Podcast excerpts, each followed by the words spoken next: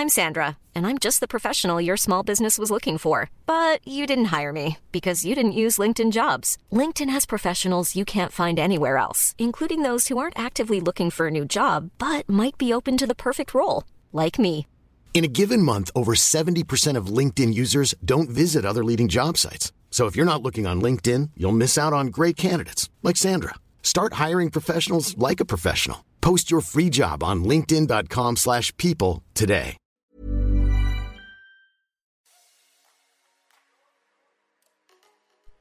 Hola, yo soy Mauricio Cabrera, creador de Juan Fútbol, Petips y Story Baker, y este es el podcast de Story Baker Academy, la plataforma para creadores de contenido, emprendedores de los medios, periodistas y marcas que nunca paran de contar grandes historias. En cada episodio te comparto mis procesos creativos, experiencias y anécdotas de lo que he vivido con mis éxitos, mis fracasos, que son muchos, y aprendizajes, pero también con las recetas personales de gente con la que he trabajado, de la que he aprendido, que me inspira a crear, a estudiar y a pensar más.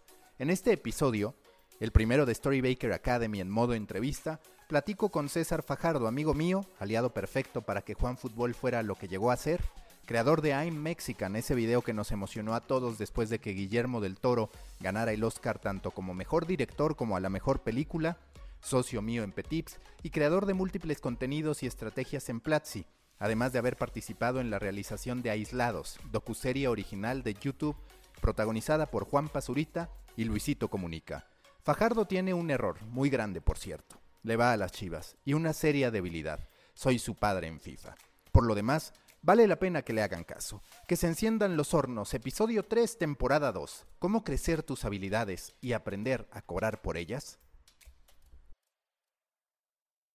Storybaker Academy, primer episodio de este tipo en la segunda temporada con César Fajardo, un muy amigo mío. Ya lo pudieron escuchar en The Coffee hablando particularmente sobre la educación, el entretenimiento y la intersección que podemos encontrar entre ambos. Pero esta vez, dado que se trata de algo mucho más didáctico, de algo mucho más personal y de algo pensado para que tú puedas tomar herramientas e insights para crear y emprender en medios de comunicación, vamos a terminar hablando de Ricardo Arjona increíblemente. Vamos a terminar hablando de Hamilton y vamos a terminar hablando de muchas cosas en el camino. Faj, gracias por estar otra vez conmigo en Storybaker Academy y quiero empezar con una pregunta. ¿Por qué para ti Hamilton es la mejor pieza de contenido que se ha generado a últimas fechas?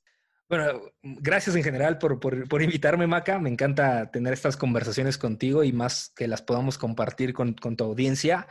Eh, para mí, Hamilton, que quien no tenga contexto, que es esta obra musical de Lin Manuel Miranda, que lo ha ganado todo, o sea, tal cual lo ha ganado todo lo que ha podido competir, lo ha ganado, e inclusive un Pulitzer, se me hace la pieza perfecta de contenido porque engloba los tres puntos que yo creo que cualquier pieza de contenido debería tener, que es informa, entretiene e inspira. Es una pieza que está evidentemente basada en la historia de Estados Unidos y de cómo se independició y cómo se creó la nación que hoy en día todos conocemos y que sigue Alexander Hamilton, que por supuesto está toda documentada, está basada en la biografía de Hamilton, pero que trae una propuesta súper disruptiva a mezclar el hip hop, a mezclar, e, es la, es la historia de Estados Unidos contado por el actual Estados Unidos. Entonces, creo que de entrada eh, ahí el, la, manera en la que está concebida es increíblemente fuera de lo normal. O sea, es, dijo, vamos a hacer, vamos a contar historia con hip hop, con uno de los cast más diversos, que además creo que es de las cosas que lo hace muy interesante, que es, es una propuesta de contenido eh, no me, me, me, choca irme por el, el, obvio de decir de disruptivo, pero estoy tratando de encontrar otro adjetivo que quiera, que lo pueda describir, describir de esa forma. Y es que básicamente dijeron, no nos importa que George Washington o que Alexander Hamilton o que cualquiera de estos personajes históricos hubieran sido personas blancas, aquí vamos a hacer un cast diverso y van a ser interpretados por personas negras o por latinos o de, de todas las razas, precisamente porque están tratando de hacer embrace de que esta es la nueva América y cualquiera lo puede representar. Y al final es una historia que conecta con cualquier persona, yo creo que especialmente con cualquier persona que escuche este podcast, cualquiera que tenga ganas de crear, de emprender, que le han dicho que no se puede, que ha sido más difícil. Entonces constantemente eh, la historia engloba estos mensajes. Al final sales con una referencia, con un entendimiento mucho más grande de cómo se creó América y qué, qué, qué rol jugó cada uno de los personajes. Por supuesto que no es 100% accurate, pero, pero sí te da una idea de cómo funcionó. Es entretenida porque es divertida, la música es una joya, basta simplemente con escucharla en Spotify, ni siquiera hay necesidad de irlo a ver. Y, por último, terminas con unas ganas de, salir a crear, de hacer cosas, de, de tú no desperdiciar ese shot del cual tanto habla Alexander Hamilton. Así que por, esas tres condiciones es con las que cuando yo la primera vez que la escuché fue como, wow, no lo puedo creer. Em, y, y, digo escuchar porque en algún momento tú y yo la fuimos a ver y la realidad es que aunque por supuesto que visualmente es muy bonita y todo, la magia del contenido está 100% en, en, la música, en lo que dicen, cada una de las palabras, en cómo está estructurado. Y luego hay un montaje que, bueno, lo acompaña, que sí, por supuesto que no, no lo voy a demeritar, pero la gran magia sucede con el auditivo. Entonces, creo que eh, Lin Manuel Miranda cuando creó esto, finalmente conectó esas tres cosas, como hizo una pieza que yo creo que cualquier persona puede disfrutar, te gustan los musicales o no te gustan los musicales, si te gusta cualquier género, lo puedes disfrutar, que lo puedes consumir, lo puedes entender y al final te vas a sentir identificado de cierta forma, que es lo que yo creo que cualquier tipo de contenido tendría que estar persiguiendo. Y para que se entienda el fenómeno, me parece que es sencillo poner una serie de elementos que en cualquier otro caso hubieran parecido aburridos, burocráticos, dignos de un evento gubernamental. Se trata de historia, de la que muchos huyen, de la que muchos no están interesados en lo más mínimo. Se trata de política, todavía menos y más en este momento. Se trata de un musical que el público común muchas veces no lo valora. Y cuando aún así tienes éxito, sin duda estás hablando de algo extraordinario. Exacto y que no es un éxito normal de musicales, ¿sabes? O sea, es como que lo rompe. Y lo rompe no solamente en, la cuestión del contenido, sino creo que otra, una otra visión muy interesante es la, la, parte de marketing, cómo se vendió, cómo se construyó, cómo fue este boca a boca de tal forma en que la gente se peleaba por tener un ticket de ver Hamilton. Y desde ese punto, desde que se volvió, se volvió una locura y una sensación en Off-Broadway, sube a Broadway, hasta el punto en el que recientemente Disney compra, lo, compra los derechos, te habla de que es un, una, una pieza que está de la perfección desde el que se concibió hasta que se lo vendes a Disney, que es probablemente eh, la productora de contenido más grande que existe en el mundo y que te da la garantía de que esto va a triunfar. Eh, es un camino, ¿no? Como de su vida completo, ¿no? Como perfectísimo. Y pues que, y que ahí, ahí, termina, ¿sabes? Que ahí culmina, o hay gente que dice como, no, que viene la película y qué tal. La realidad es que es como, bueno, ya hicimos lo que tenía que hacer. La forma en la que precisamente Lin Manuel Miranda podría garantizar que todo Estados Unidos y todo el mundo pudieran consumir esta obra que creo que cualquier persona debería de, porque precisamente le habla a todos los, los underdogs, a toda la gente que, a los inmigrantes, a las personas que, la, que están sufriendo en su día a día. Eh, la forma en que lo hizo, bueno, fue dándose a Disney diciéndole, Disney, ponla ahí donde sea y que cualquiera lo pueda consumir. Entonces, por eso creo que si tú lo, lo, la analizas como cualquier creador y no como un fan de los musicales, creo que concibe todos estos grandes pasos que tendría que tener una buena idea o un buen producto para triunfar. Y un dato, durante el fin de semana del estreno de Hamilton en Disney Plus, se registró un 72% más de descargas. Entonces, el resultado se trasladó de los escenarios de Broadway, de los distintos lugares de Estados Unidos en que se exhibía, a también las plataformas de streaming. Oye, Fag, y hablando ahora sí, directamente de ti, ¿cuáles dirías que son los tres momentos que para ti han marcado ese momento de decir, me encanta ser un creador de contenidos? Ok, voy a pensar en, los tres eh, y cronológicamente. El primero yo creo que fue, y esto sucedió mucho en mi época universitaria, yo hacía teatro, yo hacía como, como que me gustaba como todo este ambiente de artes escénicas, cantar, sobre todo cantar, no, voy a decir bailar porque la verdad es que en esa parte voy a dar un poco de pena, pero a mí me gustaba mucho eso, me gustaba mucho pararme en el escenario y lo que eso lograba transmitir a partir del teatro. Pero hubo un, un, punto en el que eventualmente yo dije, hay ciertas historias que yo quisiera contar o hay cuál es el show en el que yo quisiera estar. Y eso tiene, se conecta con muchas cosas ya mucho más profundas sociales en las cuales no voy a entrar, pero bueno, tan solo por mi físico es difícil que yo pudiera concebir en algún rol protagónico, etcétera, ¿sabes? Es como que siempre son muy, muy prediseñados y es otra de las tantas luchas que he, he tratado de pelear. Pero fuera de eso, hubo un momento en el que yo dije, bueno, voy a, voy a hacer el show en el que yo quisiera estar, el show en el que yo quisiera participar. Y de alguna forma eh, logré convencer a la universidad de que lo financiara, de que lo hiciéramos, y me tocó dirigir un proyecto que se llamaba Música Ligera, que era básicamente como un concierto ensamble donde fusionábamos como todo el movimiento del rock en español. Y era una producción, no te voy a decir que era una producción chiquita, pero tampoco era una gran producción, no deja de ser una producción universitaria, pero de alguna forma me di cuenta, hubo un punto donde estrenamos, y dimos dos funciones, dos funciones que se llenaron 450 personas aproximadamente, que pagaron un boleto para ir a verlas. Sí, en la mayoría universitarios, también papás o paleros en general de la gente que estábamos haciendo realidad ese proyecto, pero te das cuenta del poder de una idea, algo que se me ocurrió, algo que yo dije como, esto estaría cool y lo escribí y dije, y estas son las canciones que yo quisiera, y esto sí, y esto no, y establecer unas reglas e ir caminando hasta el punto en el que te encontrabas, o sea, yo me encontré parado alrededor de 450 personas viendo en un escenario algo que, que a mí se me ocurrió un día y que no hubiera pasado si yo no hubiera querido, eh, pero quise y pasó. Entonces, ese fue, e, ese fue probablemente el, mejor momento, o sea, en el despertar en el que te das cuenta que una idea, eh, algo que se te ocurrió y que pudiste haber dejado morir mientras te bañabas, así como, ah, eso estaría chido. Y como creo que la gran mayoría de las personas les pasa, es como, pensé esto y hubiera estado muy cool, pero, eh, bueno, fue una idea. hasta el punto en que la empujas en que sucede.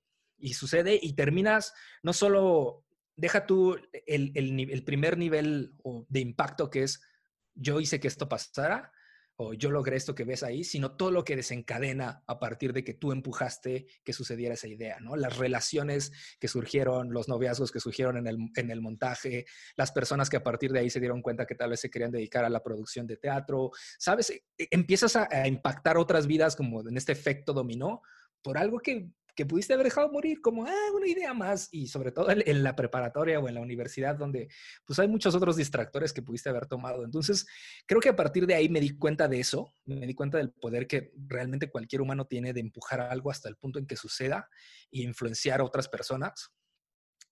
Y todo eso se conecta y se traslada luego eventualmente a Internet, porque pues hacer teatro es muy difícil y, y estar convenciendo a gente de que te, pague porque eso suceda es muy difícil. Yo por suerte, voy a decir que tuve la fortuna de que el TEC lo pagó, pero yo realmente pues, le estuve pagando al TEC cuatro años, así que de alguna forma le quité un poquito de todo lo que le di, pero... Eh, pero de ahí afuera llevarlo a hacer negocio es difícil y entonces se tradujo a cómo podíamos hacer esto digitalmente, o sea, cómo podría yo generar esas mismas sensaciones, cómo podía crear yo algo, un mensaje, una intención que tenía que enviar digitalmente, así descubrí la producción de video, así descubrí la producción de imágenes, eh, la producción de audio y dije, bueno, estos son formatos un poquito más eh, domésticos de crear algo donde puedes tener un impacto. Y coincidió que Internet en ese entonces además estaba creciendo mucho y creo que fue un, gran, una gran intersección que terminó dándose.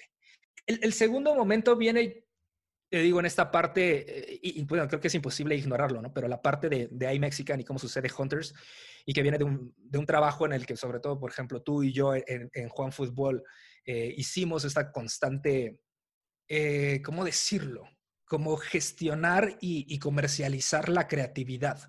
Eh, porque creo que, y, el arte, porque creo que hasta el cierto punto la primera, la primer, el primer evento que sucede con música ligera y donde es simplemente una expresión en mi mente, ¿no?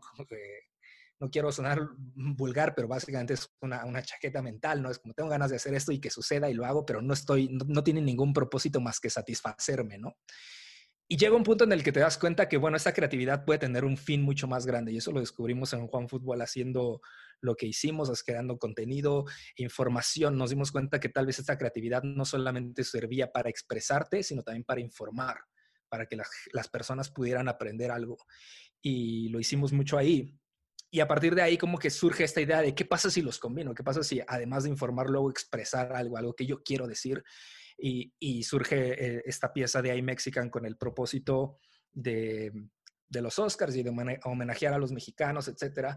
Y lo, realmente impactante de eso fue, de alguna forma, darme cuenta que otra vez algo que se me ocurrió y algo que pude haber dejado morir en mi cabeza porque no era mi trabajo, no era algo que tenía que hacer, nadie me lo pidió, eh, lo pude empujar y tocó desvelarme una, dos, tres noches que pude haberme dormido temprano, pude haber visto series, pero al no hacerlo, al final representa en un impacto mayor, un impacto masivo.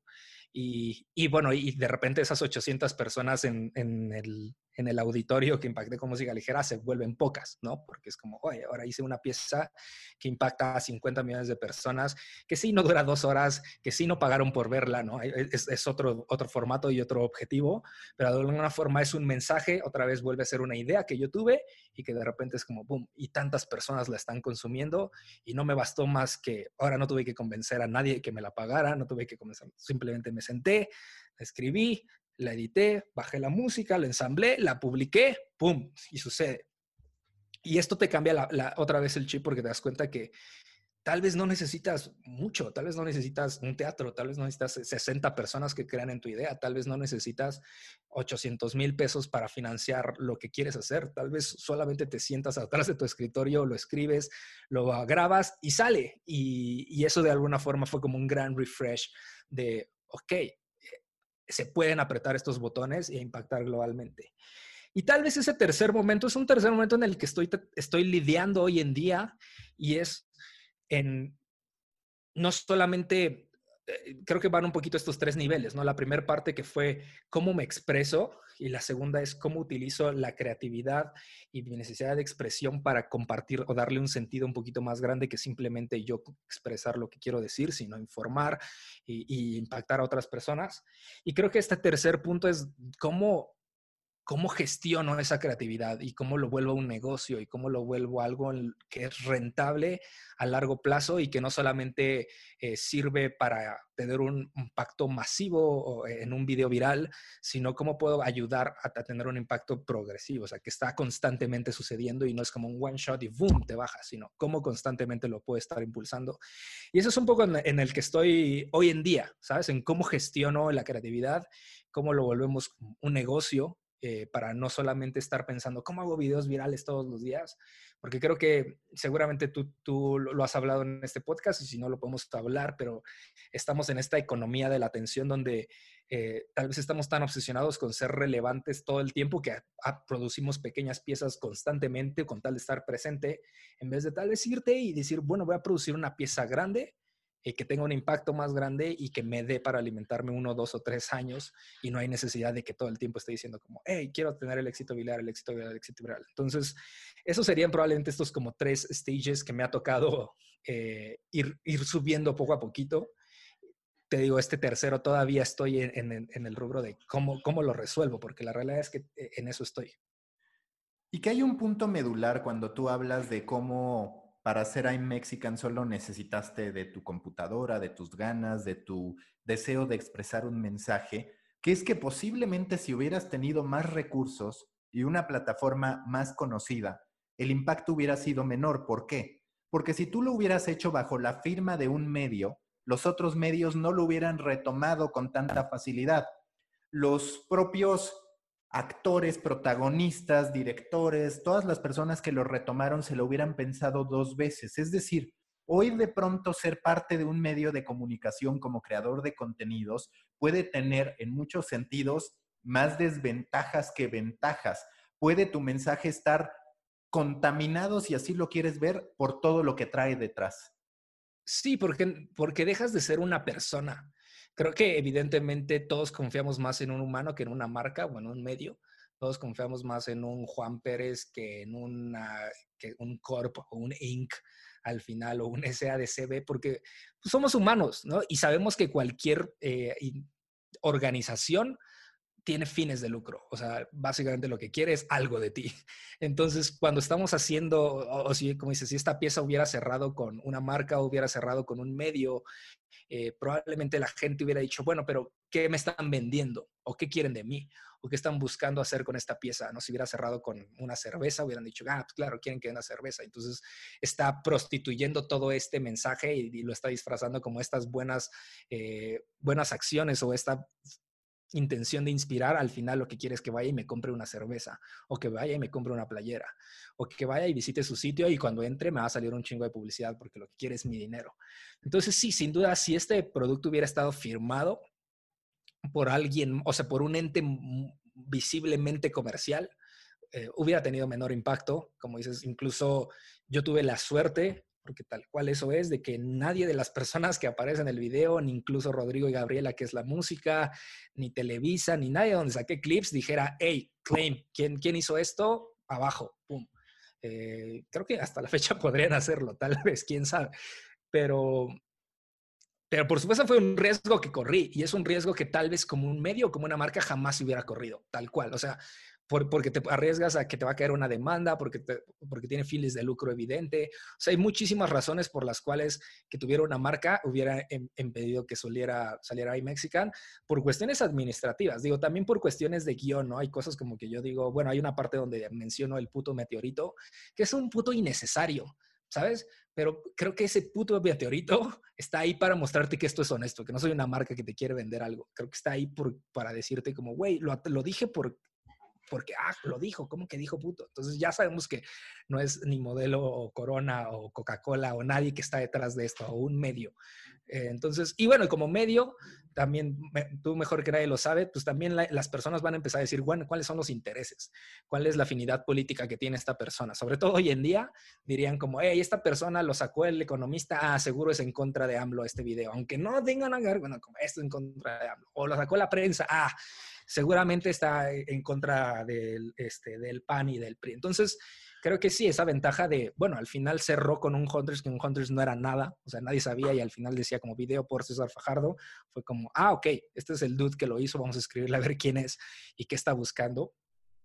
Em, la ventaja es que sí, antes de eso sí existía una audiencia, o sea, no, mentiría si te dijera como esto era cero y lo publicamos y se volvió algo, ¿no? Hunters tenía ya aproximadamente en Facebook, cuando era relevante en ese entonces Facebook, tenía como unas 100 mil, unos 100 mil seguidores, unos 100 mil likes. O sea, no, no, llegó una audiencia de la nada, sino ya teníamos construido algo. Eh, pero, pero sí, sin duda, la, la marca hubiera hecho que, que alguien dijera, ¿qué me estás queriendo vender? Y la importancia de estar llegando a la audiencia correcta, porque lo platicamos muchas veces. Me parece que en el caso de Juan Fútbol hicimos una serie de guiones que debieron superar los números de varias de las cosas que hicimos y al final no terminaban funcionando, no necesariamente porque fueran malas, sino porque estábamos pretendiendo que esa audiencia hiciera algo que no era orgánico para ella y en cambio de pronto algunas columnas o videos extremos como tú llorando con un filtro de Snapchat que convertimos en video para Facebook o como yo diciendo que el América le iba a ganar al Real Madrid, pues eso terminaba volando. Entonces, también como creador de contenidos es importante entender que no todo lo que trasciende es necesariamente de calidad. Es más, puede que tu guion de I'm Mexican no sea el mejor guion que tú has escrito. No, y que no sea la mejor pieza. Y, eso, eso está interesante porque eso me ha pasado, ¿sabes? O sea, y, cuesta luchar contra eso. Digo, esto ya es como un post-trauma, ¿no? Pero básicamente, ¿cómo te quitas la etiqueta de ser del video, el, güey que hizo el video de iMexican? Y ya, cuando yo digo, güey, iMexican probablemente no es lo mejor que he hecho. Fue, fue algo que, qué bueno que conectó y que tenía mucha intención y que sí hay como muchísimas cosas buenas detrás de él. Pero por supuesto, creo que he hecho cosas mejores que, como dices, no han, no han triunfado. Y, depende de varias cosas. O sea, depende una, como dices, de sí la audiencia, o sea, que le estás hablando a un público específico, hasta el contexto y la, y la suerte. Yo sigo insistiendo que si hay Mexican hoy saliera, o sea, hoy de la nada saliera, estaría mega politizado, ¿no? Y se diría que es un, es un video que, es, que le habla al privilegio, que es un video que solamente eh, exalta ciertos whites y ¿sabes? Estaría muy politizado y probablemente no le hubiera ido, o sea, no, no hubiera conectado tanto como conectó en ese momento. Entonces, de alguna forma sí, sí depende mucho también el, juego de la suerte. Muchas veces nos gusta creer que la suerte no existe, pero la realidad es que sí, pasó, lo vieron las personas correctas en el momento correcto, no había una marca detrás eh, y por eso tal vez se abrió la puerta a un noticiario, a salir Marta de baile, etcétera, donde es como, bueno, pudo, pudo explotar y llegar a los lugares que tenía que llegar. Entonces, también hay que considerar esa parte, como dices, sí hablarle a la gente correcta, pero también, también considerar que el contexto sea el, el, apropiado. ¿Tú cómo intentas nutrirte de ideas? Porque justo algo que me gusta de Lin Manuel Miranda, además de haber hecho Hamilton, es la humildad que tuvo para reconocer la admiración que siente por Walter Mercado. Es decir, una persona que hoy está en tendencia, una persona que hoy parecería estar en lo más alto del mundo de la creación de contenidos, durante el documental de Walter Mercado, hace ver que lo admira de un modo que no esperaríamos.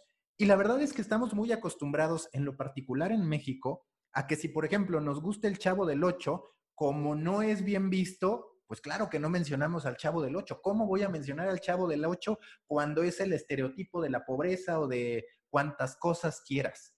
Hay un valor detrás de reconocer que las inspiraciones y las admiraciones pueden surgir de lugares que no son lo que tú haces. Es decir, si tú dices, Lin Manuel Miranda sigue a Walter Mercado, la primera respuesta, el primer pensamiento sería, claro que no. no, y eso pasa también, ¿sabes también con quién vi que, pasaba con esta Camila Cabello, ¿no? Que, que tuiteó que era fan, o creo que hizo unas stories cantando la canción de la familia Peluche y que era fan, ¿no? Y la gente era como de, ¿cómo? ¿Cómo que va a ser fan? Pues claro, o sea, creo que probablemente estos, e, e, en este caso específicamente de Lin Manuel Miranda o de ella, que son dos latinos que, que son latinos, pero que crecieron en, en, Estados Unidos y con esa cultura, bueno, probablemente eh, eh, sí hacen mucho embrace de sus culturas eh, de origen y, no sienten como, o tal vez no están sesgados con esta pena de decir, ¿cómo voy a cantar la canción de la familia Peluche? Es como, ah, claro, me encantaba ver la familia Peluche y ya. Eh, personalmente, no, no, soy fan de Walter Mercado, de hecho no tengo muchas ganas de ver ese documental, eh, pero ahora que dices que Lima Miranda lo dijo, pues bueno, tal vez sí le eche un ojo. Eh, pero, pero sí, o sea, la verdad es que mis inspiraciones, y creo que la inspiración en general, como de cualquier creador, viene de, todo lo que consume en el día a día. Y, y, eso va nutriendo un poco el remix que haces en tu cabeza. Creo que como tal nada es original. esta idea de, de, que todo es un remix, soy un gran creyente de eso. Eh, y que hay que aprender a, nutrir ese remix, porque si probablemente le metes las mismas cosas que todos a tu cerebro, pues entonces vas a producir las mismas cosas de todos. Realmente la originalidad viene a partir de cómo nutres tu cerebro y tus influencias de cosas que tal vez no parecen naturalmente conectadas. Yo te digo, personalmente creo que los musicales son algo que me, ha influenciado muchísimo y es algo que no tiene mucho sentido. Y, lo hacíamos también, por ejemplo, en Juan Fútbol. Yo creo que Juan Fútbol, gran parte de esa originalidad que, que, llegó a tener en sus inicios cuando todo era visual era precisamente eso, era teníamos a diseñadores haciendo cosas sobre deportes, pero eran diseñadores que no estaban obsesionados con el fútbol, sino que tenían influencias de música, que tenían influencias de, otros lados, del rock, de tal, y todo eso se había reflejado en el arte, en cuál era la sensación que tenía Juan Fútbol. Y creo que a mí, por ejemplo, digo, los musicales eso siempre me han ido acompañando, ¿no? Siempre me encuentro una referencia y de repente cómo aplico algo que, me inspiró visualmente de Rent en la producción de un curso sobre crecimiento profesional. ¿Qué hay ahí que yo puedo encontrar? Porque creo que hay de todo. Entonces, eh, te digo, desde un punto muy personal, siempre mis influencias las resumo en, el deporte, en la tecnología y en, y en, el arte. O sea, son esas tres cosas que a mí me gusta consumir. Por supuesto, estoy hablando de, de, este, áreas demasiado grandes, ¿no? porque si te hablo del deporte no, por supuesto que no estoy pensando en el golf, seguramente estoy pensando en el fútbol, es el deporte que yo más consumí. Eh, y, y, parece curioso que yo diga que mi influencia es el fútbol, porque creo que de las cosas que me hacían eh, o especial era que precisamente cuando trabajamos en fan fútbol yo no era alguien apasionado del fútbol, pero, pero siempre me gustó el fútbol, es algo que consumí constantemente y creo que eso, eso ha influenciado, ese acercamiento a los deportes. Todo lo que yo puedo ver que hace, por ejemplo, la NFL o la NBA, que no son, no son deportes que yo consumo en el día a día, pero, pero me encanta verlos visualmente y me encanta ver cómo funcionan las franquicias y cómo vuelven interesante la competencia. De la parte de la tecnología, pues por supuesto que los gadgets, o sea, mi, papá, no te imaginas, era como esa persona que tenía como todos los gadgets posibles. Y eso, por supuesto que jugó muchísimo el rol en mi día a día, porque yo, crecí con cámaras, computadoras, videograbadoras, cables, y, y eso sin duda pues ayudó a que eh, pudiera tener un afín muy natural utilizar eso y conocer esas herramientas y la admiración que por supuesto existe contra, contra incluso pues, contra los creadores de esa tecnología, ¿no? Contra Sony, contra Samsung, con Apple, eh, con Adobe, ¿sabes? Como con todas estas eh, herramientas de creación que existen allá afuera y siempre me da esta singularidad de aprender cómo funcionan, pero no solamente acercarme a ellas, sino también ver cómo funcionan como, como, como organización, como empresa. Eh, me encanta ver, por ejemplo, cómo hace un rediseño Adobe, qué le cambió Adobe, por qué existe ese rediseño, lo mismo cómo lo hace Apple, por supuesto. Y por último, pues te digo, la parte del arte que está mucho más enfocado, yo seguramente el arte al que soy más afín es a la música slash teatro musical, eh, pero, pero sí, o sea, de alguna forma están como mis influencias muy marcadas y todo lo que hago hoy en día eh, tiene como este objetivo de, más bien tiene un poquito de todas ellas.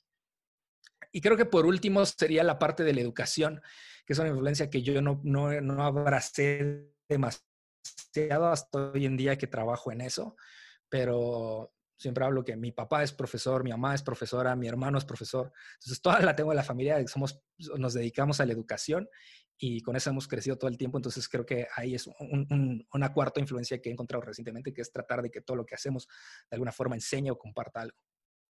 ¿Tú en qué momento dijiste, esta es mi primera pieza de contenido? O sea, si intentas irte atrás, atrás, atrás, atrás, atrás, ¿cuál es la que dices, esta fue mi primera pieza de contenido?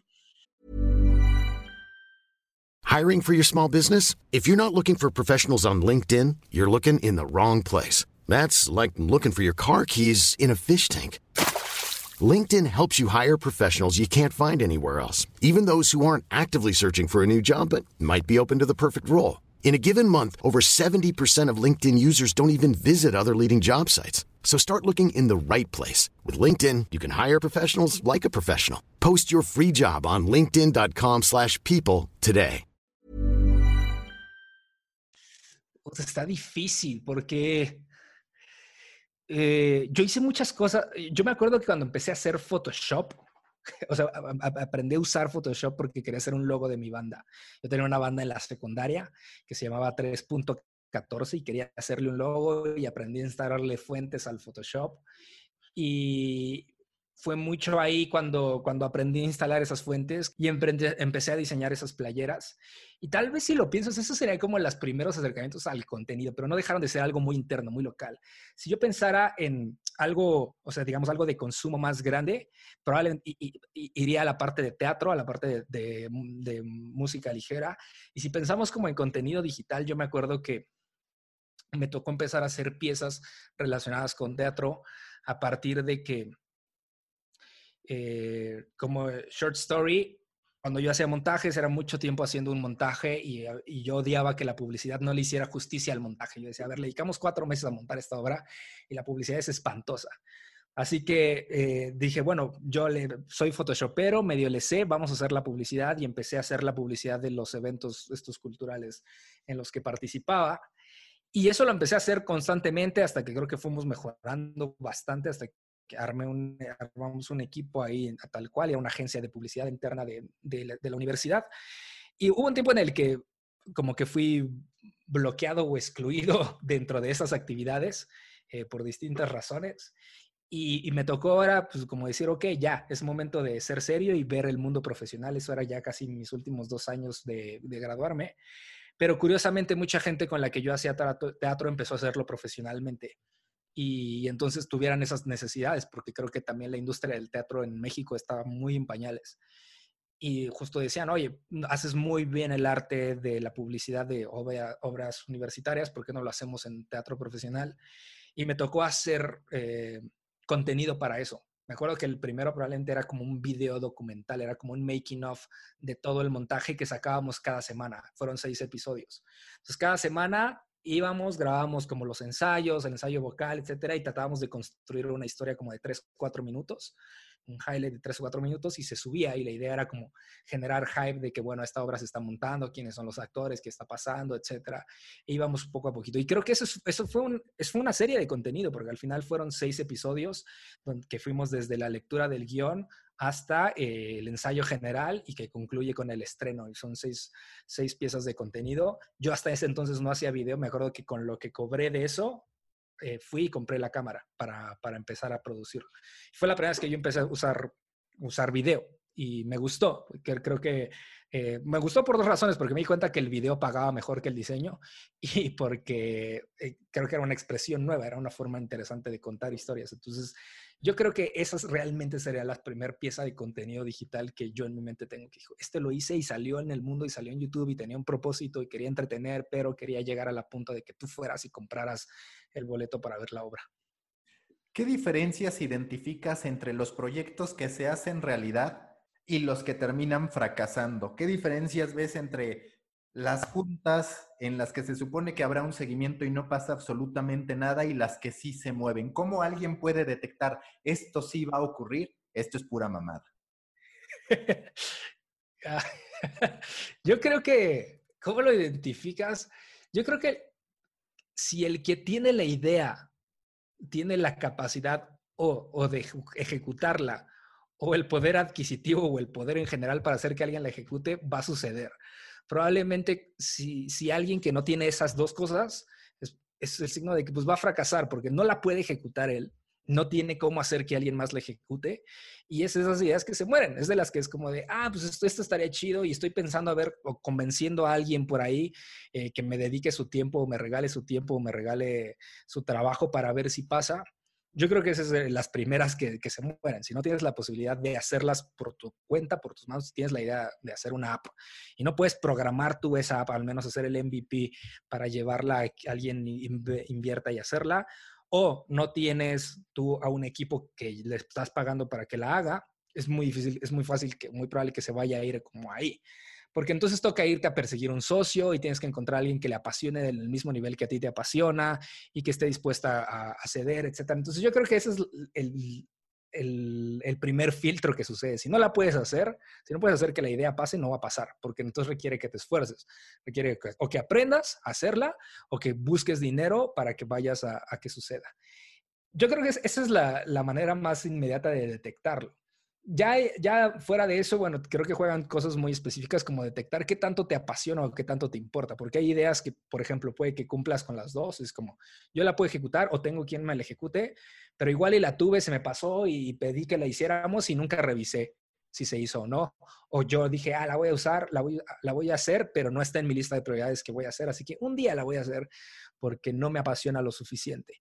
Entonces, esa sería como la segunda versión, o bueno, el segundo filtro, es que si no te apasiona lo suficiente, incluso si la puedes hacer o tengas el dinero, pues es como, este es un nice to have, o me gustaría que alguien la hiciera, yo la tuve, pero la verdad es que no me, no me interesa lo suficiente para yo hacerla. Oye, y hablando de tu recuerdo en distintas negociaciones, ¿qué negociación recuerdas que al salir, al estarle dando la mano a la otra parte, dices, no mames, la cagué? eh, ¿En cuál negociación que diga, puta, la cagué? no sé. Eh, yo, creo que, mira, profesionalmente la verdad es que pocas veces me ha pasado. Eh, creo que te digo, sí ha habido varias veces que me pasa eso de que salgo de una, una junta donde o tuvimos un, un, proyecto o algo y sales y dices, esto no va a pasar, o sea, ¿para qué, para qué me hago, güey? No va a pasar no va a funcionar. Pero, pero la verdad es que si te soy sincero, no se me ocurre una, una opción donde yo diga, puta, acepté hacer esto y no debí. Eh, o eh, estoy pensando, pero la realidad es que, es que no, hasta ese punto creo que he corrido con bastante suerte. Eh, por supuesto que ha habido, y esto es más común yo creo, pero sí ha habido esas juntas donde sales y dices, puta, tal vez cobré menos de lo que tenía. esas, sí, esas sí me han pasado varias veces. ¿No? Pero porque, porque no sabes cuál es el piso, ¿no? Y no sabes cuál es el techo. Entonces sales y negocias algo y dices, claro, cuando das el presupuesto y te dicen, ah, va perfecto, es como, ah, puta, seguramente, seguramente estuvo muy barato, seguramente estuvo muy caro, pero estuvo, eh, eh, pues seguramente tenían más presupuesto. Eh, esas sí me han pasado y me han pasado seguido. Y pues no queda más que aprender, ¿no? No queda más para que decir como, bueno, la próxima vez le voy a tirar más alto y a ver si pega y sin siempre es mejor que te digan te estás pasando a que, a que te digan sí, sin problema. Entonces, pero, pero que yo me haya arrepentido así tal cual, que digo, no puede ser como hice esto, la realidad es que todavía no me pasa. Me va a pasar, estoy seguro. ¿Crees que sea algo muy mexicano el que en cada negociación nos vayamos sintiendo de, güey, me chingué o me chingaron? Porque siempre está ese punto donde, en efecto, a ver, el escenario ideal es que tú pidas algo, te digan que sí sin problema pero incluso en ese caso terminas diciendo, cobré menos, porque ¿por qué me dijo que sí a la primera? Sí, sí, sí, fue como de, ¿por qué no hubo conflicto? Pues es que todo lo que esperas de una negociación, o al menos eso es lo que nos, han enseñado, es precisamente un jalar, ¿no? De, y, ceder de algunas cosas. Entonces, cuando tú pones ciertas condiciones y alguien dice sí, sí sales como, mm, algo salió mal aquí, o sea, ¿por qué todo funcionó? Eh, por supuesto que sospechas. Y, lo lógico siempre es que sea económico, ¿no? Es como de, ah, yo la cagué o cobré menos, o hay algo que no me están diciendo, o seguramente ellos están cobrando el triple y solo me están pagando a mí un tercio.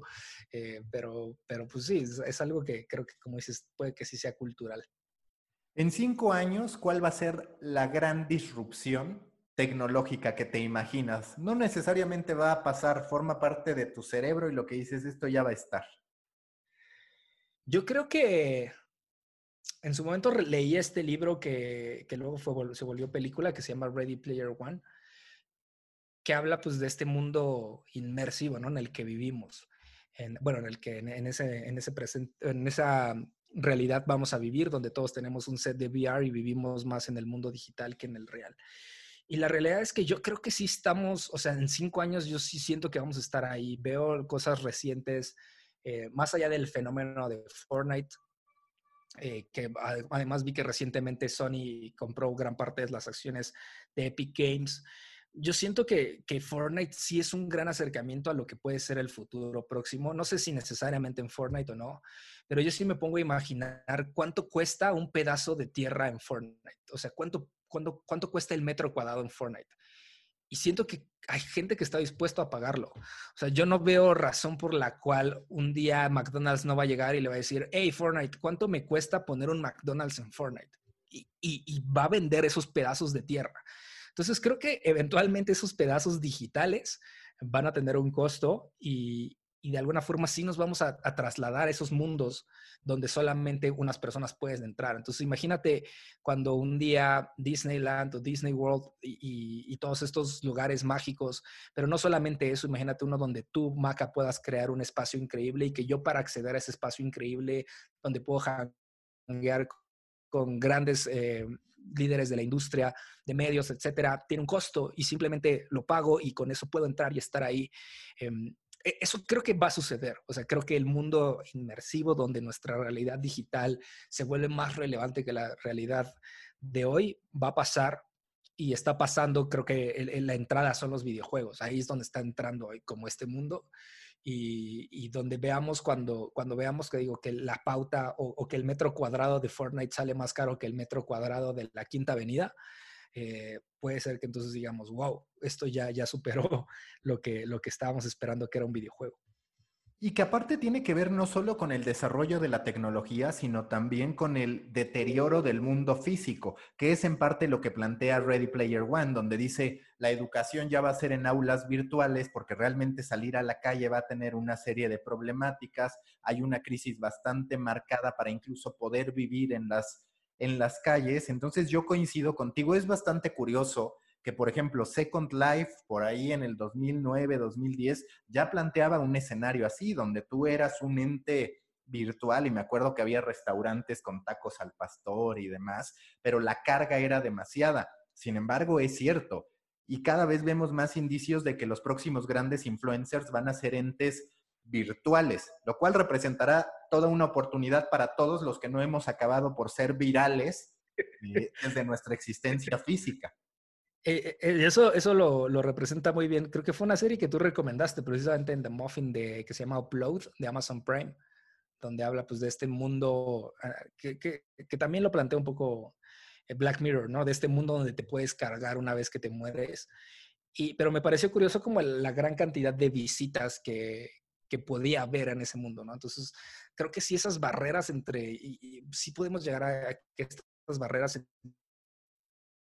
entre los vivos y los muertos mueran, pero sí entran como unas filosofías muy extrañas porque entonces los muertos no pueden trabajar, aunque sí podrían trabajar, porque entonces le quitarían trabajo a los vivos. Se vuelve ya algo muy loco, pero son conversaciones como, como dice el meme, de las cuales no estamos listos, pero creo que van a pasar en menos de cinco años.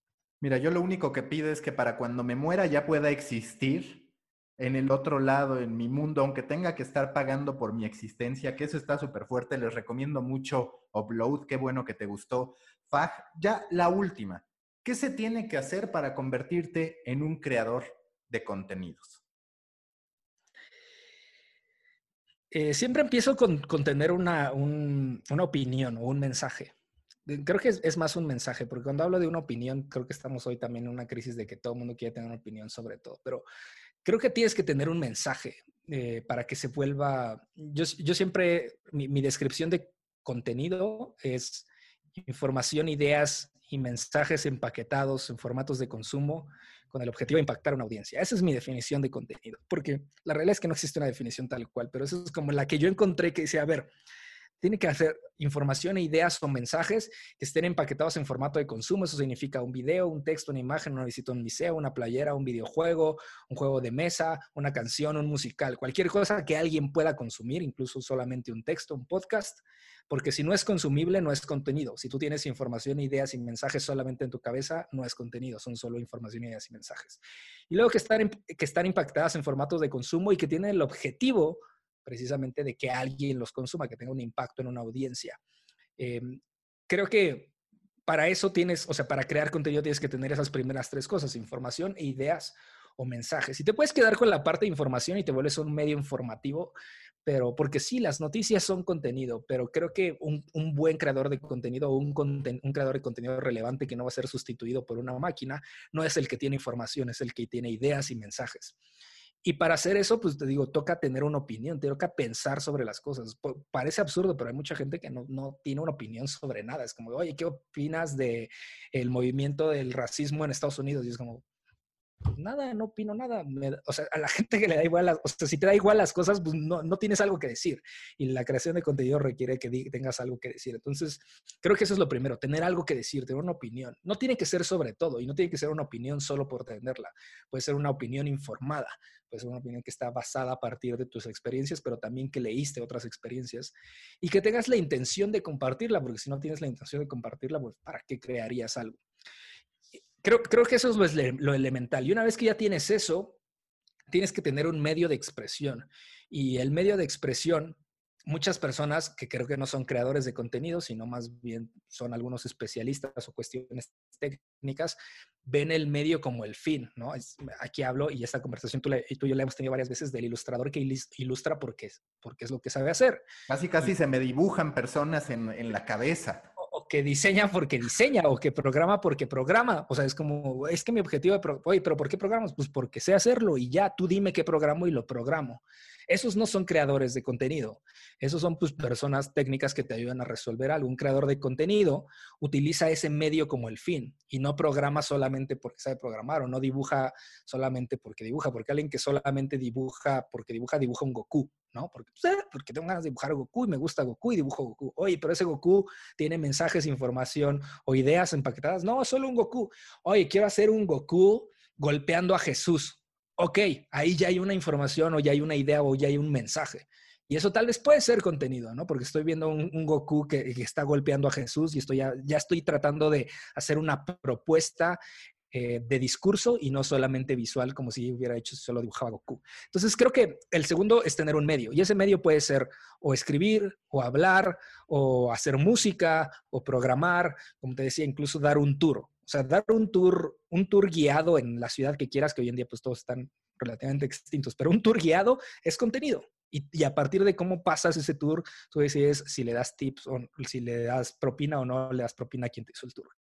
Entonces, tener un medio es lo que te ayuda a que esas ideas se puedan transformar en un, formato de consumo.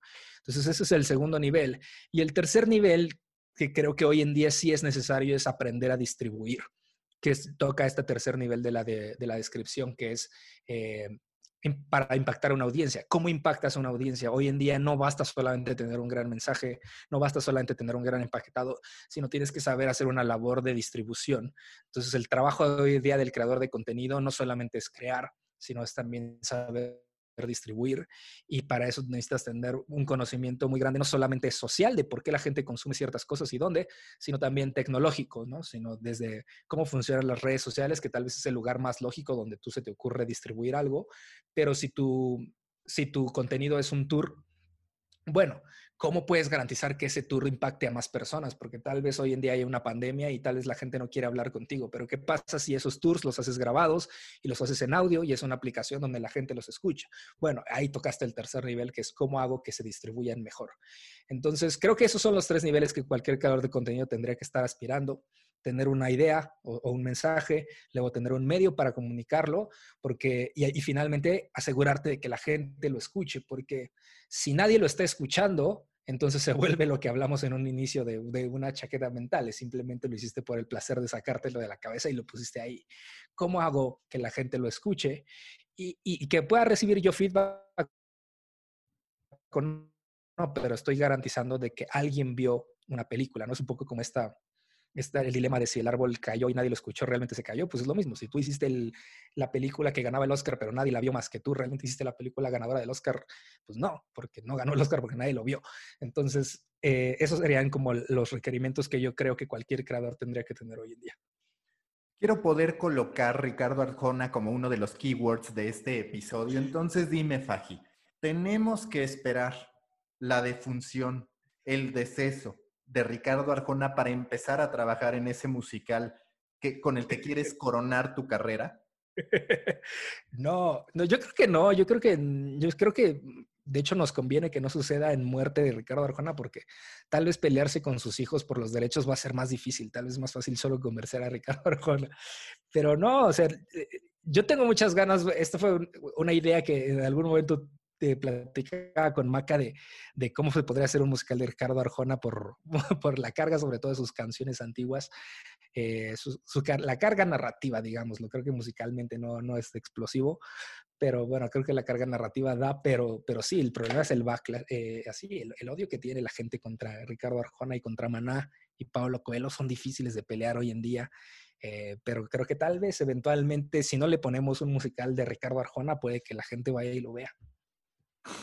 Sí, yo creo que sí. La verdad es que yo sé que cuando él muera, más allá de la resistencia de los hijos, seguramente habrá un respeto hacia él o una especie de añoranza, porque pues, todos pensamos cuando se trata de ideas express en que Ricardo Arjona ya está preparando algún tipo de canción. Seguramente habrá una canción para el coronavirus, una canción para cuando los robots nos terminen sustituyendo, en fin, para toda ocasión puede haber puede convertirse en el equivalente a los Simpson, pero en el ramo musical, por decirlo de alguna forma.